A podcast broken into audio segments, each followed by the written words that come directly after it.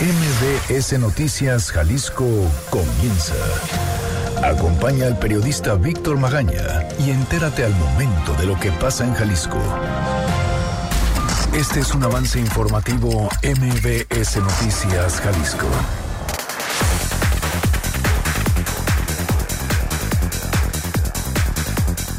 El llamado que se hace desde los gobiernos estatal y federal de permanecer en casa de poco sirve en el tema de violencia pues en Jalisco se cometen al menos siete asesinatos diarios.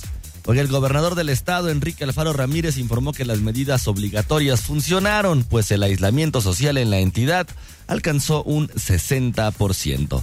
El número de defunciones por COVID-19 en Jalisco aumentó a 25 y el total de personas contagiadas suma ya 282. Luego de ocho días hospitalizado, dan de alta al médico contagiado por COVID-19 en un hospital de LIMS, Jalisco. El Ayuntamiento de Guadalajara habilita espacios en el Panteón de Mezquitán en caso de un incremento de muertes por COVID-19. Presentan una iniciativa para endurecer castigos para quien atente contra personal de salud. Aprueban diputados del Estado sesiones a distancia por la contingencia. Estas serán transmitidas por el canal del Congreso mientras pasa justamente la pandemia. Descartan en Jalisco aprobar una ley de amnistía durante la pandemia. Consideran que la liberación de personas recluidas por delitos del foro común no es una salida para despresurizar los reclusorios en el Estado.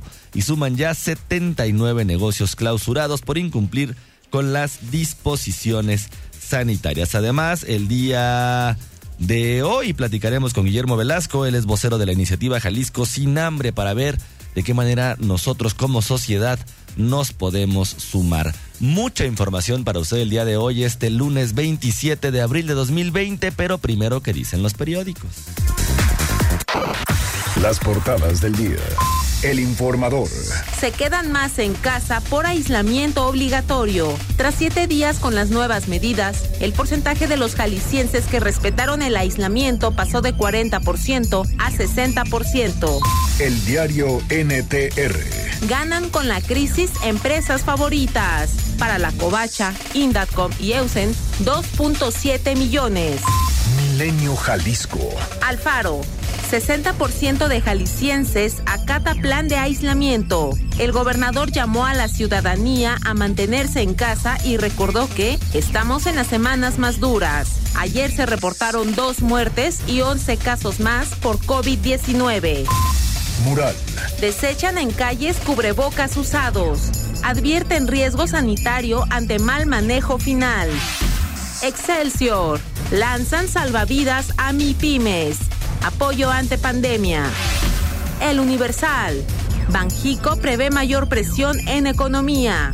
Vigilará la correcta entrega de apoyos a pymes. Muy buenos días, ¿cómo le va? Hoy es, ya lo había dicho, lunes 27 de abril de 2020. Yo soy Víctor Magaña y me da muchísimo gusto saludarlo de este lado del micrófono. Los teléfonos en cabina son el 36 298 248 y el 36 298 249. Las redes sociales arroba MBS Jalisco en Twitter, MBS Noticias Jalisco en Facebook y mi cuenta personal arroba semáforo en ámbar. Además también tenemos un canal en Telegram, usted nos encuentra como Víctor Magaña guion medio MBS y por supuesto a través de nuestra transmisión en Facebook Live. Son nueve de la mañana con dos minutos, ¿qué le parece si comenzamos? Movilidad.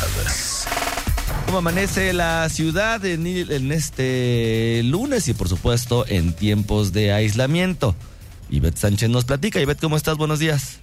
Gracias, claro que sí. Muy buenos días para todo el auditorio. Qué gusto saludarlos. Excelente inicio de semana. Vámonos a la zona de Revolución y Belisario Domínguez. Este cruce, después de permanecer cinco años cerrados, fue reabierto a la circulación la tarde de este sábado. En este momento el tráfico es bastante fluido, tanto por Revolución, así como por Calzada del Ejército y Belisario Domínguez, por lo que ya puede contar con esta opción para circular en la zona. Tráfico fluido en González Gallo y Calzada del Ejército es también moderado a la altura de Calzada Independencia, pero no encontrará inconvenientes en su camino. Bastante fluida la circulación sobre el fraccionamiento Revolución a la altura de Carretera Chapala. Si usted se dirige hacia Lázaro Cárdenas sin inconvenientes en su camino, si usted se dirige por carretera a Chapala hacia el aeropuerto, el tráfico es muy fluido, no encontrará ningún choque ni ningún problema en este punto. También bastante fluidez esta mañana en López Mateos, desde Santa Anita y hasta llegar a la zona de las fuentes. Otra opción para circular, Avenida Circunvalación, sin inconvenientes desde Belisario Domínguez y hasta Normalistas. En este punto se compacta un poco la circulación y posteriormente vuelve a ser bastante fluida hasta la zona del Nodo Colón. Es la información del reporte. Regresamos con ustedes. Muy buenos días de lunes. Muy buenos días también para ti, Betty. Como siempre, muchísimas gracias. Gracias. Seguridad. Oiga, desde hace casi 40 días nos han venido diciendo las autoridades estatales y federales que por favor nos quedemos en casa, que respetemos el tema del aislamiento social. Muchas personas en Jalisco lo están haciendo y si bien esto ha venido o ha podido mitigar un poco el tema del contagio por COVID-19 aquí en la entidad, la realidad, la realidad es que a la delincuencia le importa absolutamente nada el tema de la pandemia. Isaac de Loza, ¿cómo estás? Buenos días. Víctor, muy buenos días para ti y para todos quienes nos escuchan, por supuesto. Pues sí, de poco importa el llamado a los ciudadanos para permanecer en casa. Tampoco ha servido de mucho el que la mayoría de los negocios haya cerrado para evitar aglomeraciones y contagios. Con medidas de alerta o sin ellas, la entidad mantiene este indicador de violencia a la alza. De hecho, durante marzo, el mes en el que la alerta sanitaria fue decretada, se cometieron 46 asesinatos más con respecto a febrero. Según los datos que la Fiscalía de Jalisco compartió al gobierno federal, durante el tercer mes del año se registraron 197 víctimas de homicidio, lo que no solamente se traduce, Víctor Auditorio, en un promedio de seis asesinatos diarios o uno cada ocho horas, sino que se trató además del mes más violento de 2020. No solo eso, marzo también rompió la tendencia a la baja que mes con mes pues presumía el gobierno estatal desde diciembre pasado, pese a las medidas de aislamiento, cuyo éxito además para la contención de la pandemia pues nos han presumido a cada oportunidad nuestras autoridades estatales, pues pese a esas medidas se cometieron 46 homicidios dolosos más que en febrero. En lo que va del año Jalisco ha registrado 582 víctimas de ese delito de homicidio doloso. Es una cifra menor a la del mismo trimestre de 2019 cuando para estas fechas ya había 719 asesinatos o, o 8 al día. Pero sin embargo, Víctor, si consideramos que sí hay un porcentaje menor de gente en la calle y de establecimientos, por supuesto, cerrados para evitar la proliferación de contagios, pues seis homicidios diarios es un indicador alto y un indicador preocupante. El mismo coordinador de seguridad, Macedonio Tamés, reconoció la semana pasada que los delitos derivados del crimen organizado, lo cito a él, no han mostrado cambios. Recordemos pues que la justificación que ha dado el gobierno estatal respecto al alza de homicidios, pues es que la mayoría de estos está ligada al crimen organizado, cuya persecución además pues es de jurisdicción federal. En total, Jalisco registra 4.287 víctimas de todos los delitos y aquí englobamos robo, lesiones, homicidios, secuestros, por ejemplo. 4.287 víctimas entre enero y marzo. Es un equivalente a 47 por día. Sin embargo, el indicador nacional de homicidios es todavía más escandaloso y lo es porque de acuerdo con las cifras oficiales, el México de 2020 registra 8.585 asesinatos en el primer trimestre, que equivalen a 94 al día, 4 por hora, o para aterrizar el dato aún más, en 2020 se comete un homicidio en México cada 15 minutos en promedio. Además, en materia de feminicidios, el país registra 244 en lo que va del año, que se traducen en 3 por día o uno cada 8 horas, y en Jalisco pues son 11 víctimas de ese crimen de odio hasta la fecha.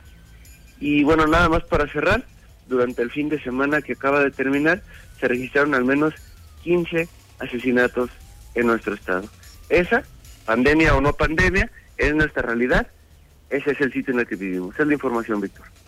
Ese es justamente, Isaac, el sitio en el que vivimos. 15 asesinatos nada más este fin de semana, ¿correcto? Solamente este fin de semana, al menos.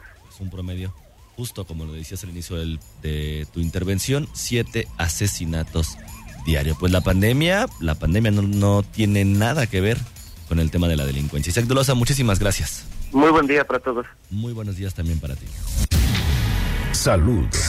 El gobernador del estado, Enrique Alfaro Ramírez, señaló que debido a las medidas tomadas durante esta semana para disminuir el número de contagios por la pandemia de coronavirus en la entidad, se alcanzó un 60% de eficacia respecto al aislamiento social.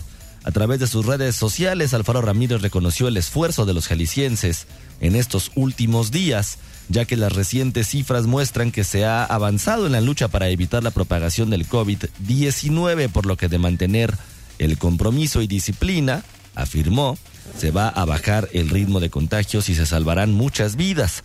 Actualmente Jalisco es el tercer estado del país con el menor número de casos activos de COVID-19 y el octavo lugar con la menor tasa de mortalidad de toda la República. Apenas el pasado domingo, el gobernador decretó el aislamiento obligatorio, así como el uso de cubrebocas para quienes tengan la necesidad de salir a la calle.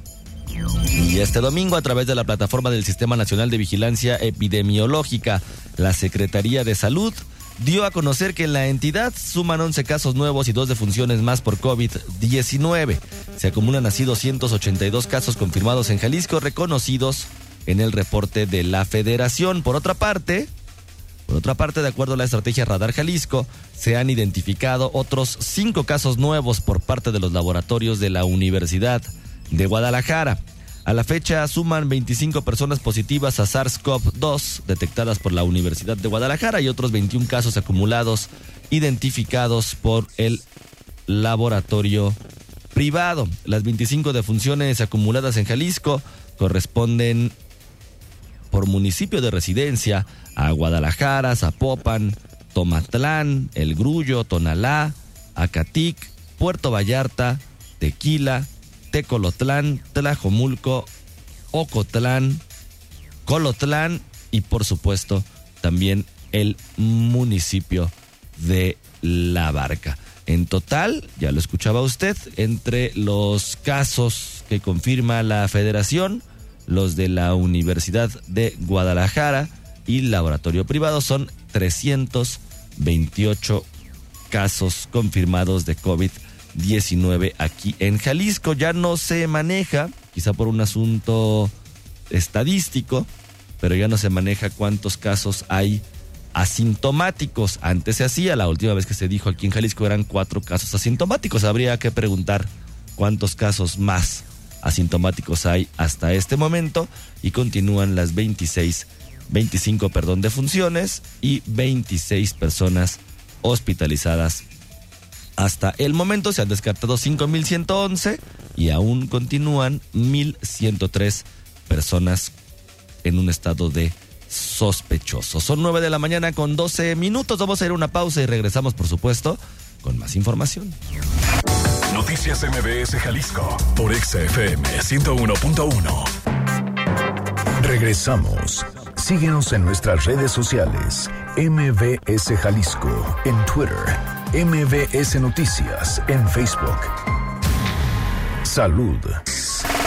9 de la mañana con 18 minutos. Regresamos a cabina de MBS Noticias Jalisco. Le recuerdo que tenemos un canal en Telegram. Usted nos encuentra como Víctor Magaña, guion medio MBS. Además, las redes sociales, arroba MBS Jalisco en Twitter arroba semáforo en ámbar, por supuesto también en Twitter, mi cuenta personal, MBS Noticias Jalisco en Facebook, donde además estamos transmitiendo, por supuesto, en nuestro Facebook Live. Y los teléfonos en cabina 36 298 248 y 36 298 249.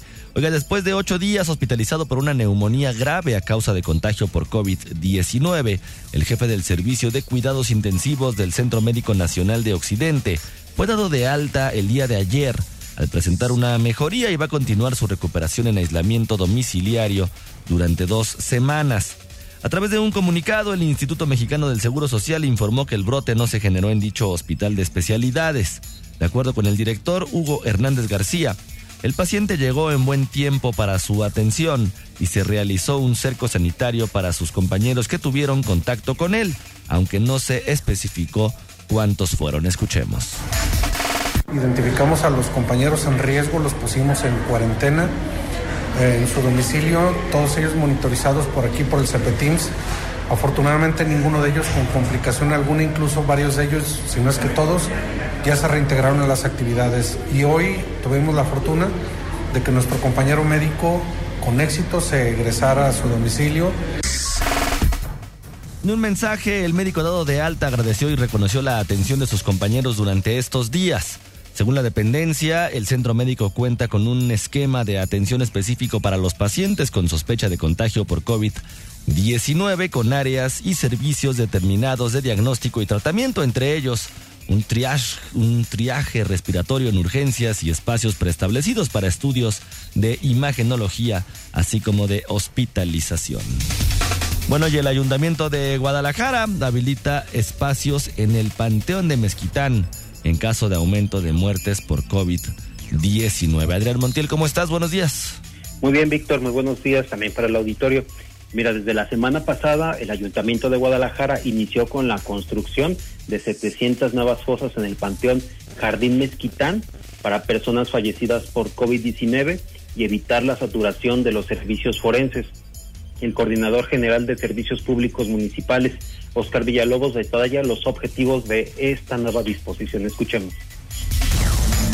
Con estas acciones estamos garantizando cuatro cosas en específico. La primera, el respeto por la dignidad humana en el tratamiento de los cadáveres. El segundo, el trato digno a los deudos de los difuntos. Y el tercero, evitar la saturación de los sistemas de manejo de cadáveres. Es decir, con todas estas acciones reducimos el riesgo potencial de transmisión. Lo anterior sigue el lineamiento federal en el manejo de cadáveres como prevención, además de la corrección y mantenimiento de los crematorios del Panteón. En esto se incrementó la capacidad en 20% y podrá dar servicio en razón de 36 cuerpos cada 24 horas. El Panteón Jardín de Mezquitán es el primero en habilitarse ante un escenario extraordinario de muertes causadas por el COVID-19 para evitar que la infraestructura sea empleada por fallecimientos causados por esta infección, llamó a la población a quedarse en casa. Escuchemos al coordinador de servicios municipales. la invitación a la ciudadanía a quedarse en casa, esperemos que esta obra de infraestructura se quede para servir a futuro y a futuras generaciones y que sigamos con el llamado del Estado y del municipio de quedarnos en casa. Además, el coordinador precisó que el espacio dará prioridad a quienes no tienen propiedad en algún panteón. Para quienes la tengan, podrán hacerlo en los cinco panteones municipales. Y bueno, la inversión de la obra en el panteón es de 6.5 millones de pesos. Para los crematorios se dispuso de 861 mil pesos para su mantenimiento. Pues el reporte, Víctor. Adrián, muchísimas gracias. Muy buen día, muchas gracias. Muy buenos días también para ti. Oiga. Congreso. Y descartan en Jalisco aprobar una ley de amnistía durante la pandemia. Fátima Aguilar, ¿cómo estás? Buenos días. Buenos días, Víctor. Saludos a ti y al auditorio. Pues sí, como sabemos, ya entró en vigor eh, a nivel nacional una ley de amnistía en medio que se aprobó en medio de la emergencia por el COVID-19, pero pues aquí a nivel local el Congreso de Jalisco no contempla legislar en la materia, al menos durante la pandemia. Eh, pese al llamado desde la Secretaría de Gobernación para que los estados tengan una ley local, debido a que se contempla mayormente la liberación de personas recluidas por delitos del fuero común, pues el presidente de la Comisión de Seguridad y Justicia en el Poder Legislativo, Enrique Velázquez, aseveró que los tiempos no les dan ni tampoco la consideran como una salida para despresurizar los reclusorios en el Estado, porque su alcance considera que es mínimo, es lo que comentaba. No, no, no, yo creo que no, no nos da. Podríamos hacerlo, pero ahorita en esas condiciones, que trabaja la comisión, cómo... yo digo que debemos esperarnos a que baje, a que, baje la curva, ¿no? Creo que en virtuales ese, ese tema se pueda... Yo creo que las virtuales van a ser para comisiones. Bueno, el legislador decía que deberán esperar el paso de la contingencia y a título personal él sí contempla una iniciativa de amnistía en el transcurso de este año que la va a presentar, pero solamente para mujeres presas por abortar, no los demás delitos de la legislación federal correspondientes al fuero común.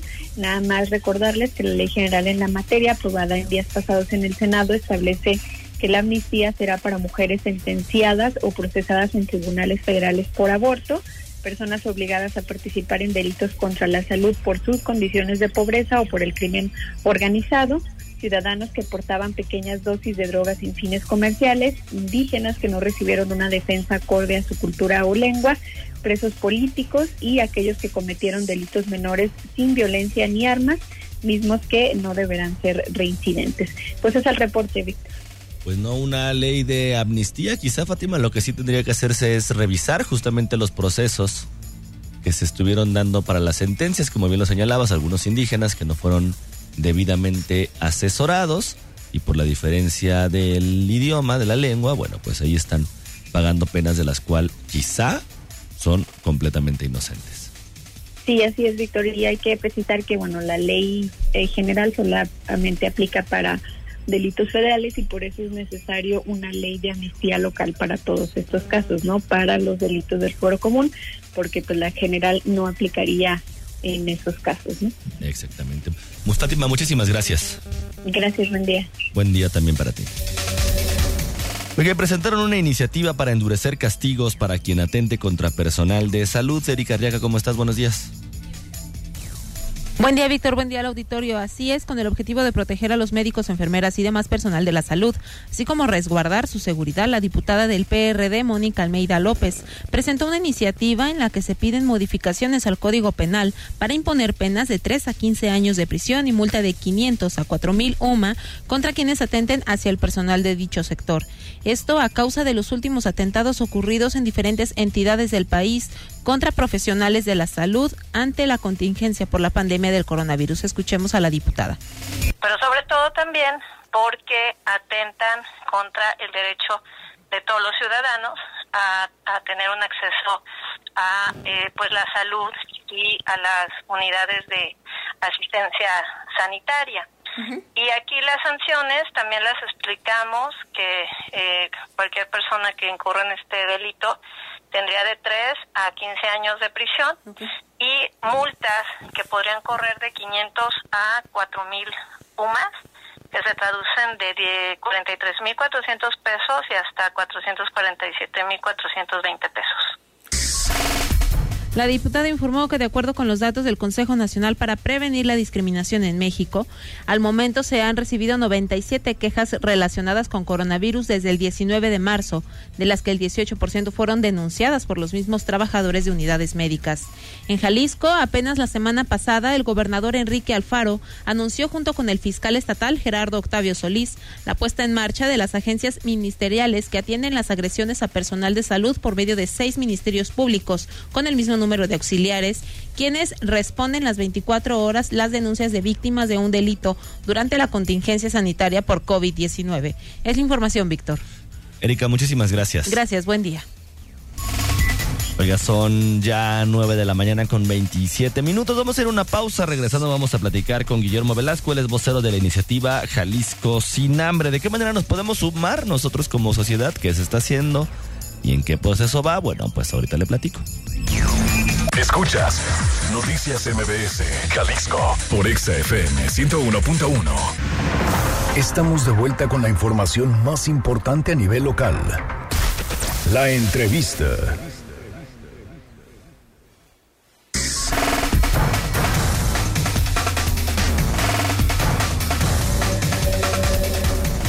Ya son 9 de la mañana con 29 minutos. Regresamos a cabina de MBS Noticias Jalisco. Oiga, ya al inicio del programa le venía platicando un poco justamente sobre el tema de Jalisco sin hambre. ¿Cómo es que se decide finalmente pues que diferentes empresarios, universidades, gobierno, las mismas cámaras, sindicatos, todos empiecen como a juntarse en una idea común que es justamente que la gente en nuestro estado, tal como lo dice, lo dice la iniciativa, pues no pase hambre en estos tiempos de pandemia, en estas contingencias, debido, por supuesto, al COVID-19. Ya se están dando los primeros, los primeros pasos, los primeros avances con este tema y justo por ello tengo en línea telefónica a Guillermo Velasco, él es vocero de la iniciativa Jalisco Sin Hambre, para platicar justamente qué es lo que se está haciendo y cómo van. Guillermo Velasco, ¿cómo estás? Buenos días. Víctor, muy buenos días, un gusto saludarte, un saludo también muy cordial a la audiencia que nos escucha esta mañana. Oye, ¿cómo van? Platícanos. Pues fíjate que muy, muy bien, eso está comenzando en realidad, pero yo creo que sea un paso fundamental. Diría rápidamente, como contexto lo referías muy bien, ese es un gran esfuerzo de la sociedad en su conjunto, los empresarios, la Iglesia Católica, las cámaras, los sindicatos, las universidades, por supuesto, una gran alianza con el gobierno de Jalisco, a efecto de garantizar eh, que ningún jalisciense padezca hambre en las siguientes semanas, en los siguientes meses. Esto surge, hay un, hay un antecedente de un grupo que se llama Juntos por el Empleo y la Economía de Jalisco, que busca la conservación de los empleos, la reactivación y la reconversión económica. Pero se pensó que en una primera instancia, lo demás es muy importante, de suyo de largo recorrido, eh, lo importante es la conservación del empleo, pero se llegó a la conclusión que había que atender lo urgente.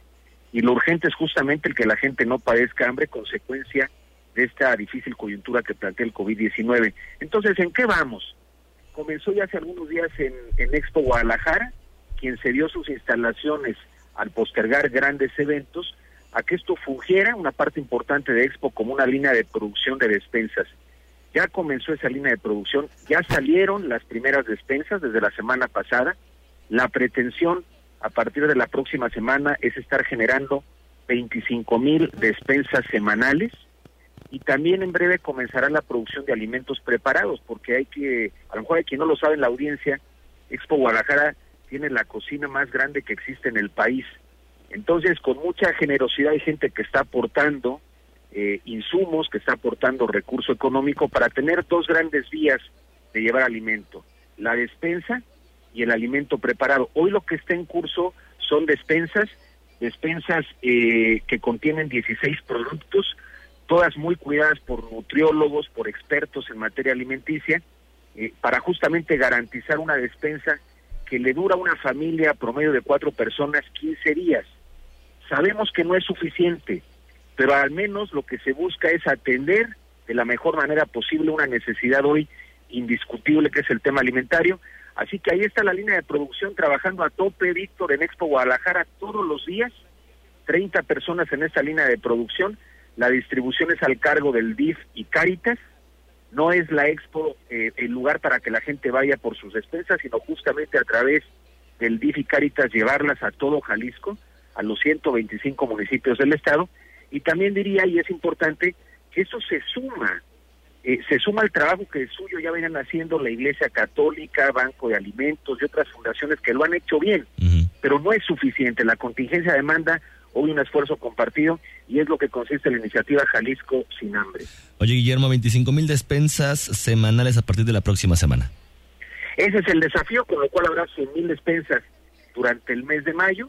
La idea es mantener este esfuerzo durante tres meses aproximadamente, quizá luego descenderá el número de despensas, pero bueno, es poder impactar en aproximadamente 400 mil personas. Eh, en fin, entonces ya es un reto importante, pero también esto está sujeto, Víctor, y a ver si me permites el, el plantear un poco las mecánicas de ayuda a que la gente aporte, porque a final de cuentas el mantener la línea de producción en Expo presupone que exista recurso económico. Y es justamente lo que te iba a preguntar, ¿de qué manera se puede sumar la sociedad? ¿Puede ayudar a empaquetar la despensa? ¿Puede llevarla? De, ¿Cuáles son los procesos que se hacen, Guillermo? Fíjate que en este caso no estamos demandando, no porque no es importante, sino así se definió, el que la gente vaya en plan voluntario a Expo. Ya hay un equipo trabajando, armando el tema, porque hoy la, la pretensión y la, la indicación de la autoridad que hay que atender es que la gente se quede en casa. Más bien, lo que estamos pidiéndole a las personas es que quien pueda haga un donativo eh, económico para comprar entonces el material que se requiere para las despensas. No se está solicitando en este momento el que la gente lleve en especie. Eh, esto está limitado, digamos, a grandes productores que están llevando, por ejemplo, soya, eh, leche en polvo, lenteja, ¿no? Pero esto de alguna manera para que cumpla determinadas características la despensa. ¿Cómo puede ayudar la gente que nos escuche esta mañana? Entrando a la página www.jaliscosinhambre.org. Repito, www.jaliscosinhambre.org. Ahí están las cuentas, tanto de corporativa de fundaciones como la cuenta de Cáritas Guadalajara, que son las dos instancias para depositar recurso económico. No hay donativo menor, Víctor, todo suma en esta gran buchaca para ayudar a los que menos tienen. Y una manera muy fácil, muy práctica de aportar es a través de la página eh, fondify.org, buscar la campaña Jalisco sin hambre y literalmente con un clic a través de tarjeta de crédito, débito, se hace una aportación que, insisto, puede ser una luz de esperanza para muchas familias en Jalisco que hoy están padeciendo hambre. Así que esa es la mecánica, el que quiera sumarse, de verdad es un esfuerzo de todos para las familias que menos tienen en Jalisco. Oye, Guillermo, ¿los alimentos preparados a dónde se van? Mira, los alimentos preparados se van a distribuir sobre todo a partir de Cáritas y van a ir a lugares de una pobreza muy lamentable, muy lastimosa. Imagínate, se van sobre todo a atender personas en situación de calle, se van a lugares en donde la gente no tiene o no tendrá en breve consecuencia de la crisis ni gas, posiblemente ni luz eléctrica. Entonces la pretensión es que a los grupos más vulnerables lleve este alimento preparado también, distribuido por Cáritas, que tengo que reconocer que es una red impresionantemente seria, que viene trabajando por los más pobres hace mucho tiempo, y de la mano del DIF se está haciendo, son los dos grandes brazos en la lógica, Víctor, de la distribución. De momento lo que se está haciendo en esta primera etapa son despensas, pero vendrá también en breve esta línea de producción de alimentos preparados. ¿Cómo puede estar la gente enterada, Guillermo Velasco, de justamente a quién o a dónde se están repartiendo las despensas y cuántas se han entregado hasta el momento? Mira, nosotros en esta página, que va a ser de alguna manera la, la manera de difundir, transparentar el ingreso, a dónde llegan las despensas, es, insisto, jaliscosinhambre.org. Ahora hay un dato importante, esto es en la lógica de lo que se prepara en Expo para distribuir. Haría el llamado a la gente, en la Expo no se distribuyen despensas, para que la gente no se acerque ahí. Llegará esto vía el DIF y Caritas, eh, y tampoco es un lugar para recibir alimentos.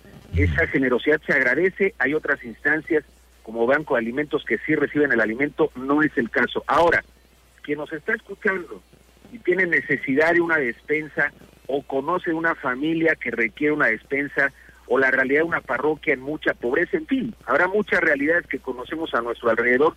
La mecánica es llamar a un call center, voy a dar a continuación el teléfono, del DIF, el DIF del DIF de Jalisco, ¿quién está, quien está concentrando más bien la demanda de ayuda para integrar una gran base de datos, que debo decir que ha habido generosidad y apertura de parte de las diversas instancias, para unificar una sola base de datos a efecto que no se dupliquen esfuerzos. Imagínate que a una familia le llegaran tres despensas y a otra ninguna. Claro. Esto sería muy lamentable. Entonces yo invitaría a la gente que tiene necesidad que marque al 33 30 30 46 36, repito, 33 30 30 46 36, es el, el call center del DIF. Entonces ahí es apuntarse, le van a pedir una serie de requerimientos, no por otra cosa, sino para distribuir las despensas con orden, ¿no? Así que ahí está el tema, tanto los que quieran ayudar y sumarse, Víctor, como aquel que requiera o conozca alguna familia que requiere una despensa. Pues ahí está la información. Guillermo Velasco, vocero de la iniciativa Jalisco Sin Hambre, te agradezco muchísimo haberme tomado la llamada. No, hombre, te agradezco a ti y a los medios de comunicación en su conjunto, Víctor, por sumarte, sumarse a esta causa que es una causa muy importante para todos. Te agradezco, muy buen día. Igualmente también para ti, por supuesto, ya lo sabe usted, jaliscosinhambre.org. Cualquier información que usted requiera, ahí la puede encontrar. Y además al teléfono 33 30 30 46 36. Se lo repito, 33 30 30 46 36. Si usted desea recibir este apoyo o conoce a alguien que lo, que lo pueda necesitar, pues comuníquese a este número telefónico con este call center donde estarán haciendo un registro ya lo sabe, para entregar despensas de 16 productos básicos que pueden durar hasta 15 días. 25 mil despensas semanales es lo que se planea entregar a partir de mayo. Son 9 de la mañana con 40 minutos. Yo soy Víctor Magaña. Como siempre ya sabe, le agradezco muchísimo habernos acompañado en este recorrido informativo. Le recuerdo, usted y yo tenemos una cita mañana a las 9 de la mañana en punto con la información más importante y más actualizada de lo que sucede en la zona metropolitana de Guadalajara, por supuesto también en el resto de Jalisco. Aquí la voy a estar esperando, aquí lo voy a estar esperando para que por favor sea puntual y nos acompañe en este recorrido informativo. Mientras tanto, y como siempre, ya sabe, le deseo que pase usted un muy bonito día. Aquí concluye MBS Noticias Jalisco. Acompaña a Víctor Magaña y su equipo de profesionales de lunes a viernes a partir de las 9 de la mañana por EXA FM Guadalajara.